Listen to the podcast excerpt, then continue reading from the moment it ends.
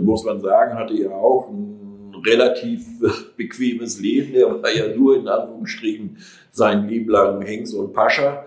Ist ja nie einer riesigen sportlichen Anforderungen ausgesetzt gewesen. Aber aber die Hengste bei uns, die müssen denn auch für Vorführungen und so denn zur Verfügung stehen. Und das war einfach Sattel und Trense drauf und los ging's, ohne dass das Pferd nun irgendwo groß gearbeitet werden musste. Das hat er einfach gemacht. Stempelhengste. Väter unserer Reitsportlegenden. Wer sind sie, die bedeutenden Hengste, die der deutschen Pferdezucht ihren Stempel aufgedrückt haben? Wer könnte sich besser an sie erinnern als die Menschen, die ganz nah mit ihnen zusammengelebt haben? Ihre Züchter, Entdecker, Pfleger und Reiter. Wir interessieren uns für die Geschichten der Hengste, ihren Werdegang, ihre Erfolge und ihre Eigenheiten. Jeder Stempelhengst hat eine Geschichte und wir wollen sie erzählen. Stempelhengste.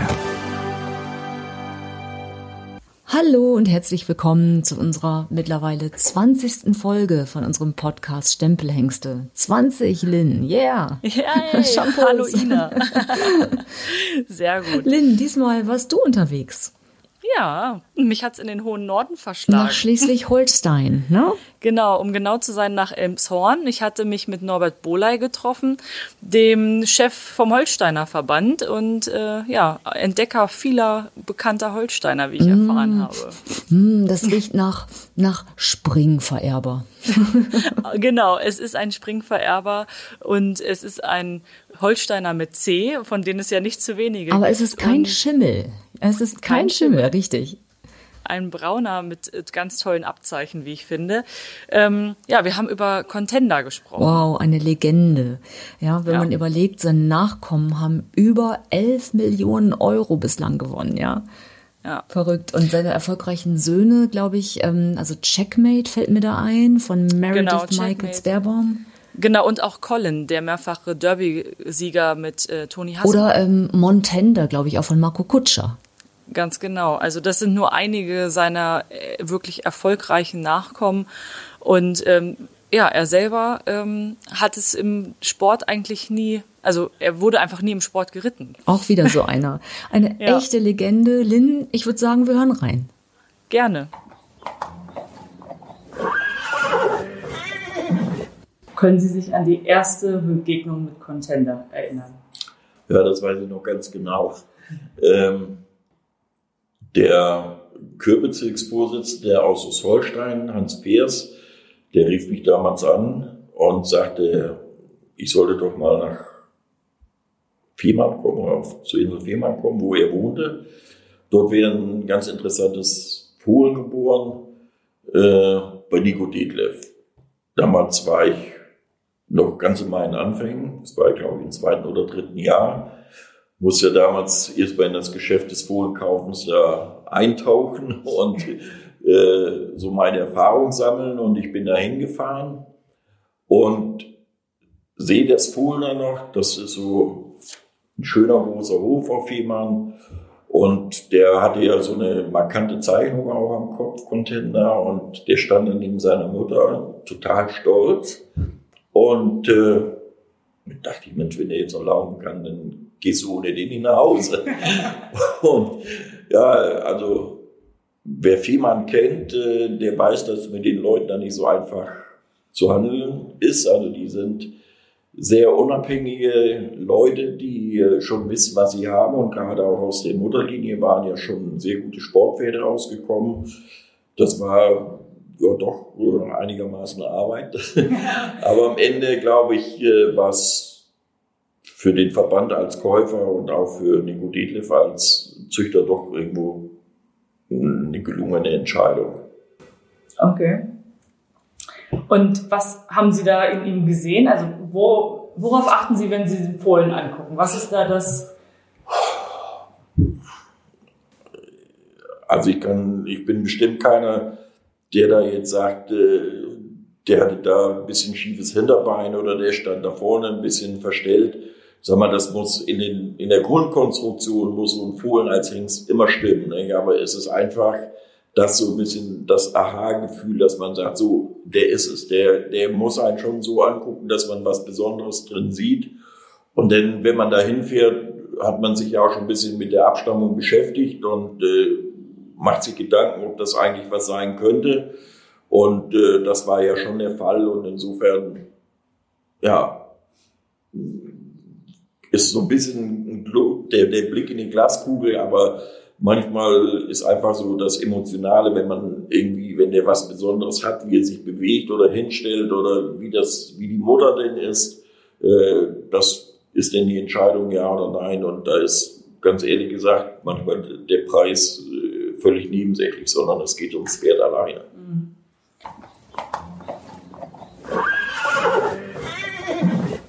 Contender von Calypso mal Ramiro wurde 1984 bei Züchter Nico Detlef geboren. Bereits als Fohlen wurde er vom Holsteiner Verband gekauft.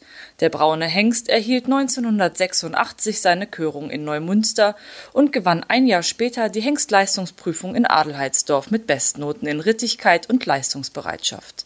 Der etwa 1,70 Meter große Hengst wurde nie selbst auf dem Turnier geritten, dafür können sich die Erfolge seiner Nachkommen jedoch sehen lassen. Der Holsteiner gehört zu den meistfrequentierten Hengsten im Verband, er brachte 128 gekörte Söhne und über 1200 eingetragene Zuchtstuten hervor vor. Die Lebendgewinnsumme seiner Nachkommen beläuft sich auf über 11 Millionen Euro. Zu seinen bekanntesten Nachkommen zählen Checkmate von Meredith Michaels Bärbaum, Montenda von Marco Kutscher und der mehrfache Derby-Sieger Colin von Toni Hassmann.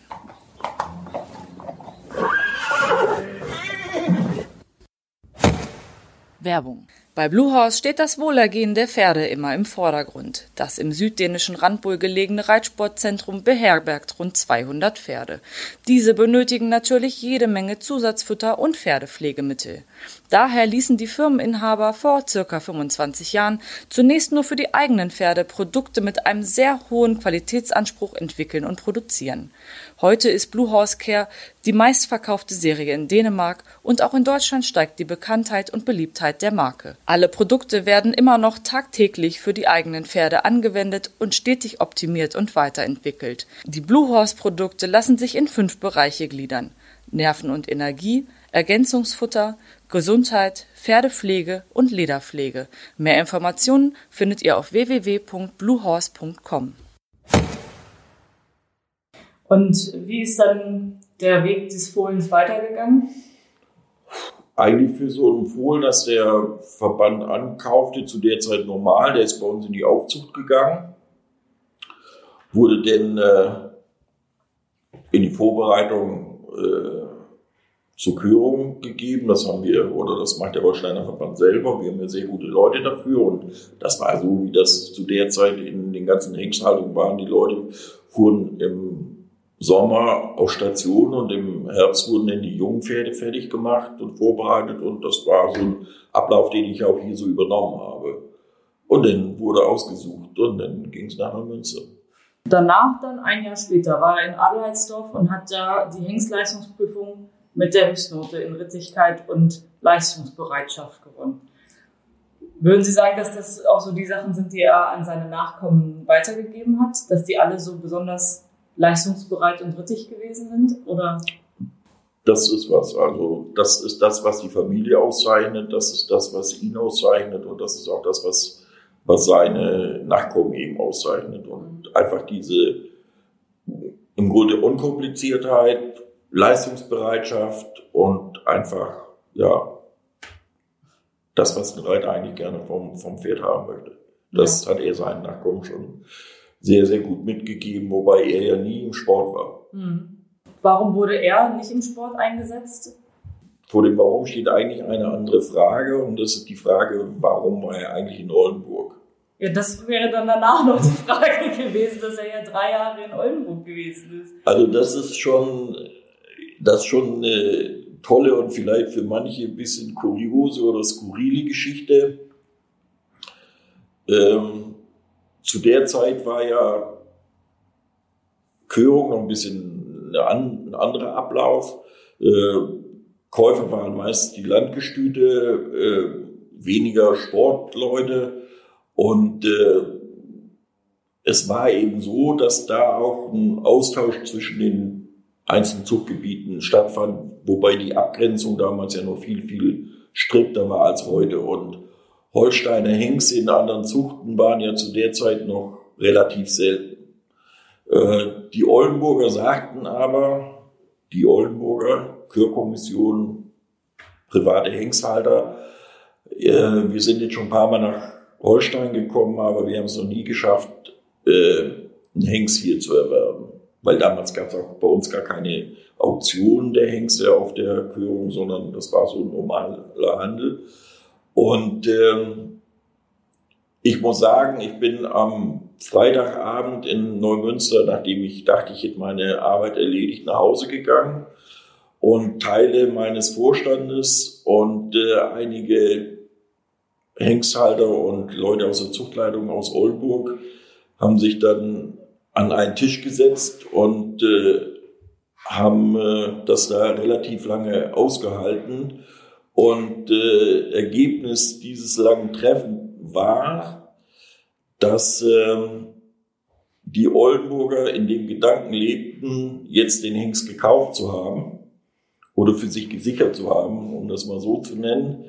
Äh, meine Leute im Stall haben mir am nächsten Morgen berichtet, hier war ja richtig was los. Äh, wir mussten mitten in der Nacht den Hengst noch auf die Stallgasse ziehen. Die waren da und haben sich den nochmal angeguckt, äh, ob der auch ordentlich auf den Beinen stand. Und ich war doch ein bisschen sehr berührt äh, von der Tatsache, dass jetzt irgendwo so die Idee bestand, äh, dass die nun den Hengst kaufen konnten, obwohl ich so der Auffassung war, dass ich eigentlich nur der Einzige war, der den Handel irgendwo äh, also, machen konnte. Ihr Vorstand hat also den Hengst quasi verkauft ohne ihr Wissen, ja? Ja, also es, es wurden doch intensive Gespräche darum geführt worden, dass man so nennt. Ne? Ja. Und dann war zu der Zeit Graf Randau zweiter Vorsitzender und ich und äh, uns beiden jungen Leuten fiel denn die Aufgabe zu, äh, Herrn Klatte davon zu überzeugen, dass die ihm da so ein bisschen Zusagen gemacht hatten, dass er eigentlich in der Form gar nicht machen konnten und wir jetzt irgendwo wirklich äh, die Kuh vom Eis kriegen mussten, ohne nun politisches äh, Porzellan dazu äh, zerdeppern. Und das endete so, was mir zugegebenermaßen schwer fiel, dass äh, der Hengst den für drei Jahre an Klatte verpachtet wurde. Das ist eigentlich die Geschichte, die dahinter steht, äh, wieso der Hengst in Oldenburg deckte. Ja, und also Klattes, da sind wir auch schon zu Besuch gewesen. Sie sagten immer, sie hätten so viel Wert darauf gelegt, dass ihre Hengste auch im Sport ähm, gelaufen sind parallel. Das ist aber ja bei Contender dann. Ja, das ist so ein bisschen in, in diese, in diesen Teil der, der, ja, Verhältnisse denen, glaube ich, gekommen, weil, wie gesagt, der gehörte dem Holsteiner Verband, war für drei Jahre verpachtet. Die haben, da sieht man ja auch am Ergebnis der Hengstleistungsprüfung, Top-Arbeit geleistet, den Hengst vorzubereiten. Aber keiner ist jetzt, sagen mal, auf den Gedanken gekommen, dass er jetzt unbedingt auf eine sportliche Schiene geschoben werden muss, weil der so eine hohe Frequentierung und so ein hohes Ansehen hatte, alleine aufgrund der Tatsache, dass er in Oldenburg stand und die, die Holsteiner Züchter natürlich äh, schon mit den Hufenscharten und den Hinks jetzt wieder bei sich haben wollten. Und insofern ist das Thema Sport war gar nicht relevant. Ja. Ja, und er, dass er so viel frequentiert wurde. Also ich hatte gelesen, er war der meistfrequentierte Hengst im Holsteiner Verband. Ist das bis heute so oder? Äh ja, heute, zu der Zeit eher? Zu der Zeit, heute, sagen wir, arbeiten wir in anderen Strukturen. Zu der Zeit war der Holsteiner Verband ja mit seiner Tätigkeit rein auf das Gebiet hier, Zuchtgebiet, also was auch unser Landesgebiet beschreibt, begrenzt. Äh, heute ist der Markt ja international, da, da gibt es denn doch nochmal einen Schub nach oben für die Hengste. Aber ein Contender in der heutigen Zeit wäre bestimmt auch ein absoluter Spitzenfahrer. Glauben Sie also, dass der, wenn der jetzt, sagen wir mal, 20 Jahre später geboren wäre, genauso erfolgreich gewesen wäre? Dann hätte der bestimmt die gleiche Bedeutung, wie wie er früher hatte, die hätte er auch heute erreicht. Ja, also auch damals, also auch in der heutigen Zeit noch wäre er auch ein modernes Pferd, das. Mit äh, Sicherheit, ne? Was würden Sie sagen, was war das Besondere an ihm? Was hat ihn so ausgezeichnet? Ja, seine Sicherheit, diese Pferde zu produzieren. Ne? das war für den Züchter doch schon eine Bank. Der hat auch in der ganzen Vererbung wenig Minusvarianten gegeben. Der sein Typ und sich doch sehr treu verehrt. Und das ist für einen Züchter ja schon von einer großen Wichtigkeit, wenn er weiß, so da kommt ein Pferd, das sportlich gut ist, das händelbar ist, wo auch ein normaler Reiter zurechtkommt und der so gute Nachkommen liefert, die eben für den internationalen Topsport auch für die Qualität an Reitern äh, sehr nachgefragt sind. Hm. Und in was für einer Anpaarung würden Sie sagen, hat er die besten Fohlen äh, gemacht?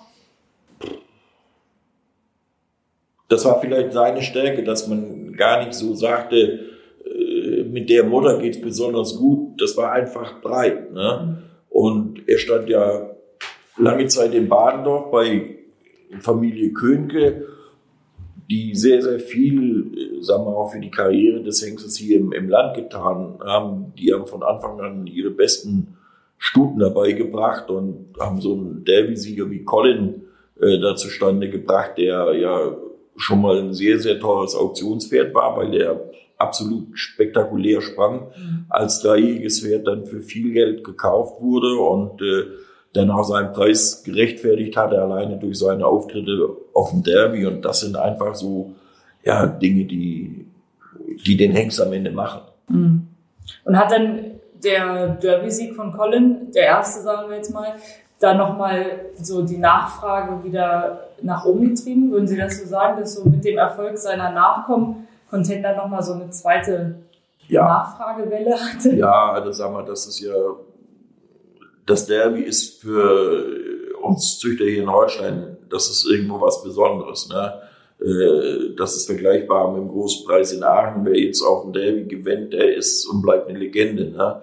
Und wenn das ein Pferd auch in der Manier macht, wie Colin das gemacht hat und das so oft wiederholt, das ist denn schon eine besondere, auch züchterische Aussage. Denn da geht es ja um viele Sachen, auch in dem Parcours ist es ja nur, nicht nur, dass sie springen können, sondern die müssen ja auch eine, eine hohe Leistungsbereitschaft haben. Und das hat er ja eindeutig unter Beweis gestellt. Und es gab ja nicht nur ihn, sondern äh, Checkmate, das war ja ein Pferd, das ja aus der Hannoverschen oder Oldenburger Zeit daher rührte, war ja auch was Besonderes, ja. muss man sagen. Alleine die Art, wie der sprang und, und, und äh, auch was er gewonnen hat. Und äh, dann die Pferde, die Ludger Beerbaum hatte, äh, da war immer, glaube ich, viel Platz für Contender-Nachkommen in seinem Stall. Und das, das schafft einfach Nachfrage und das schafft auch Sicherheit bei den Züchtern. Hm. Und äh, würden Sie sagen, dass man diese Fohlen oder Nachkommen irgendwie erkennt, dass sie eine Gemeinsamkeit haben? Ich denke schon, so die Art, wie die sich bewegten und auch so, dass es vielleicht nicht so ganz wichtig ist, aber so ein bisschen die Abzeichnung am Kopf und so, da konnte man schon die, die Nachkommen von Contender erkennen. Die waren auch, ja, so richtige Holsteiner mit, mit äh, Kraft in der Bewegung, also da hat er schon seinen Stempel da draufgesetzt. Ne? Ja. Und äh, gab es gesundheitlich irgendwelche Probleme? Hat er mal Kummer gemacht oder? eigentlich die, gut, der, muss man sagen, hatte ja auch ein relativ bequemes Leben. Der war ja nur in Anführungsstrichen sein Leben lang Hengst und Pascha. Ist ja nie einer riesigen sportlichen Ausna oder Anforderungen ausgesetzt gewesen. Aber, aber die Hengste bei uns, die müssen denn auch für Vorführungen und so denn zur Verfügung stehen. Und das war einfach Sattel und Grenze drauf und los ging's, ohne äh, dass das Pferd nun irgendwo groß gearbeitet werden musste. Das hat er einfach gemacht. Wie sah denn so sein Leben hier aus, sage ich jetzt mal? Ja, es gab ja einen erheblichen Einschnitt äh, in seinem Leben. Äh, das hat den Holsteiner Verband zu der Zeit ja sehr betroffen. Es gab 2001 so eine, ja, muss ich schon sagen, Epidemie von EVA. Äh, die unseren Bestand damals sehr erfasst hat. Ähm, damals stand man ja an der Schwelle, äh, Besagung wurde immer wichtiger. Die gesetzlichen Voraussetzungen waren so, dass eigentlich EVA befallene Hengste gar nicht in eine in der Besamung mehr eingesetzt werden konnten. Da haben wir äh, mit viel Unterstützung denn für Contender so eine Sonderregelung finden können, dass er eben unter bestimmten Voraussetzungen äh, dann äh, in Haselau eine Station hatte, wo denn besondere Haltungsvorkehrungen denn getroffen wurden, sowohl für ihn als auch für die Stuten, die von ihm besamt wurden. Und äh, da ist der Hengst dann auch mit alt geworden. Ne? Ja, immerhin 30 Jahre alt ja. geworden. Also ein äh, erstaunliches Alter für einen Warmbluthengst, der im Deckeinsatz gewesen ist. Hört man nicht so oft, dass die so äh, alt werden. Nee, das, da ist er ja so in, in guter Umgebung mit vielen oder einigen bedeutenden uns, die so alt geworden ist. Also das hat Landgraf geschafft, äh, das hat Korde geschafft und äh, das hat er geschafft. Aber das ist schon ein sehr, sehr hohes Alter. Aber wie gesagt, das war aus seiner Haltung äh, zuzusprechen. Was man sagen muss, was ja bei diesen alten Hengsten denn äh, das Problem wird, ist gar nicht so die, die körperliche Fitness, sondern äh, die bekommen Zahnprobleme und können das Futter nur noch schwer verwerten. Und das war am Ende auch letztendlich das Problem, äh, wieso der Hengst denn immer mehr abmagerte, egal wie man sich drum bemühte. Und das hat dann auch dazu geführt, dass denn irgendwann mal dieser schwierige Tag kam, wo man die Entscheidung treffen musste, dass er denn eben eingeschläfert werden musste. Erinnern Sie sich da an den Tag? Ja, das vergisst man nicht mehr. Also die kommen und mit denen lebt man und mit denen, die gehen dann auch und ja, das sind eben so die Tage, wo man dann ja auch da sein muss, auch wenn es nicht so gut ist. Mhm. Und ja. irgendjemand muss hier die Entscheidung treffen. Ja. Was denken Sie, was ist sein Vermächtnis für den Verband oder für die Pferdezucht generell? Überragend viele gute Nachkommen und eine sehr, sehr gute Stutengrundlage für die Züchterin. Äh, wenn sie heute ein Pferd haben und das eine Contender-Mutter hat, ist das, glaube ich, immer eine Auszeichnung. Mhm. Okay, und auch äh, hier die Frage, was sind die drei Dinge, bei, an die Sie immer im Zusammenhang mit Contender denken müssen? Also schon das, wo ich ihn das erste Mal gesehen habe, weil wirklich so die Umgebung auch für mich so ein bisschen beeindruckt, war so ein großer, schöner Hof und da kommt die Stute mit dem Fohlen da raus. Das blieb schon. Dann, ja, dieses harte Urteil, dass er IVA-Träger war, was ja schon ein riesiger Einschnitt ist. Und ja, den wenn man da nach Haselau gefahren ist, doch irgendwo die Persönlichkeit, die das Pferd ausstrahlte. Ne? Wenn der da so, wenn die den da vor seinen Stall geholt haben und das ist so ein extra Hängstall mit so einem redgedeckten Giebel und ja, das bleibt. Hm. Aber war er dann auch schon so ein, so ein Showman, der dann wusste, jetzt muss ich mich mal ein bisschen präsentieren, hier kommt einer, der guckt oder kann man das so nicht sagen? Aber ich glaube, der war Holsteiner, der hat sich schon gut gezeigt, aber der hat auch nie so ein riesiges Aufsehen um sich sonst selbst gemacht. Ich glaube, der wusste schon, was er wert war und äh, dementsprechend hat er sich auch verhalten. Okay. Ja, vielen Dank.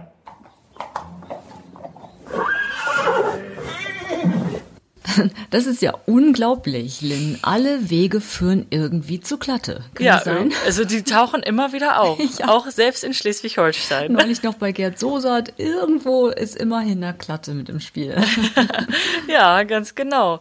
Ja, sprechen wir mal über den Hengst, den, um den es in zwei Wochen geht. Du ja, warst du. bei einem alten Bekannten. Passende Überleitung, genau. Wieder im Oldenburger Münsterland, Murmeltiertag.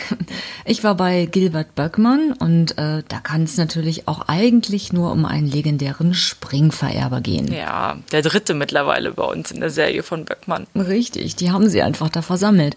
Es geht um Landadel, sehr spannend. Wir gehen reisen also wieder ziemlich weit zurück in der Zeit. Mhm, das stimmt. Aber auch er hat natürlich seinen Stempel der deutschen Reitpferdezucht aufgedrückt und darüber sprechen wir mit ihm nächste Woche. Übernächste Woche. Übernächste Woche. Wie schnell die Zeit vergeht, wenn man Spaß hat. Genau. Ja, bis dahin folgt uns auf Instagram, schreibt uns gerne ein Feedback oder gibt uns Kommentare. Ähm, abonniert natürlich diesen Kanal, um keine Folge zu verpassen. Und ja, bis Wir dahin. hören uns. Tschüss. Ciao. Stempelhengste. Väter unserer Reitsportlegenden.